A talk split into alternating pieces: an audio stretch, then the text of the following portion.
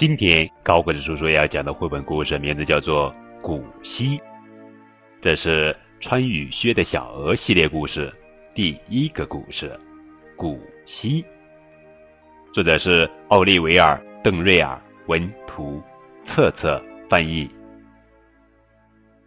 这是古稀，古稀是一只小鹅，一只小小的，黄色的。喜欢穿鲜红色雨靴的鹅宝宝，每天都穿。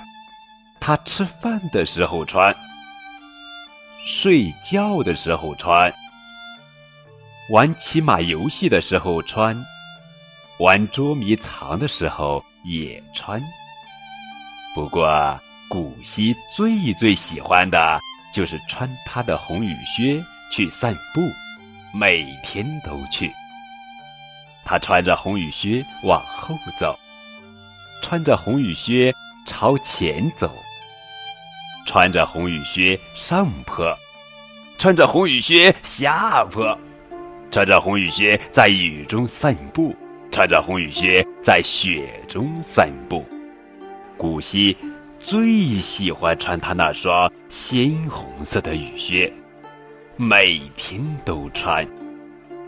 一天早晨，古希的红雨靴忽然不见了，他到处找，床底下没有，墙头上没有，谷仓里没有，连母鸡肚子下面都找了。古希拼命的找他那双红雨靴，可就是找不到。古希伤心极了。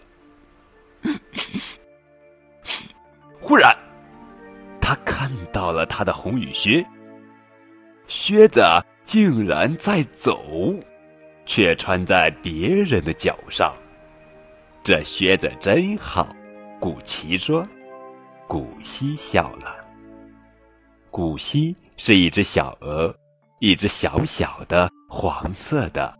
喜欢穿鲜红色雨靴的鹅宝宝，几乎每天都穿。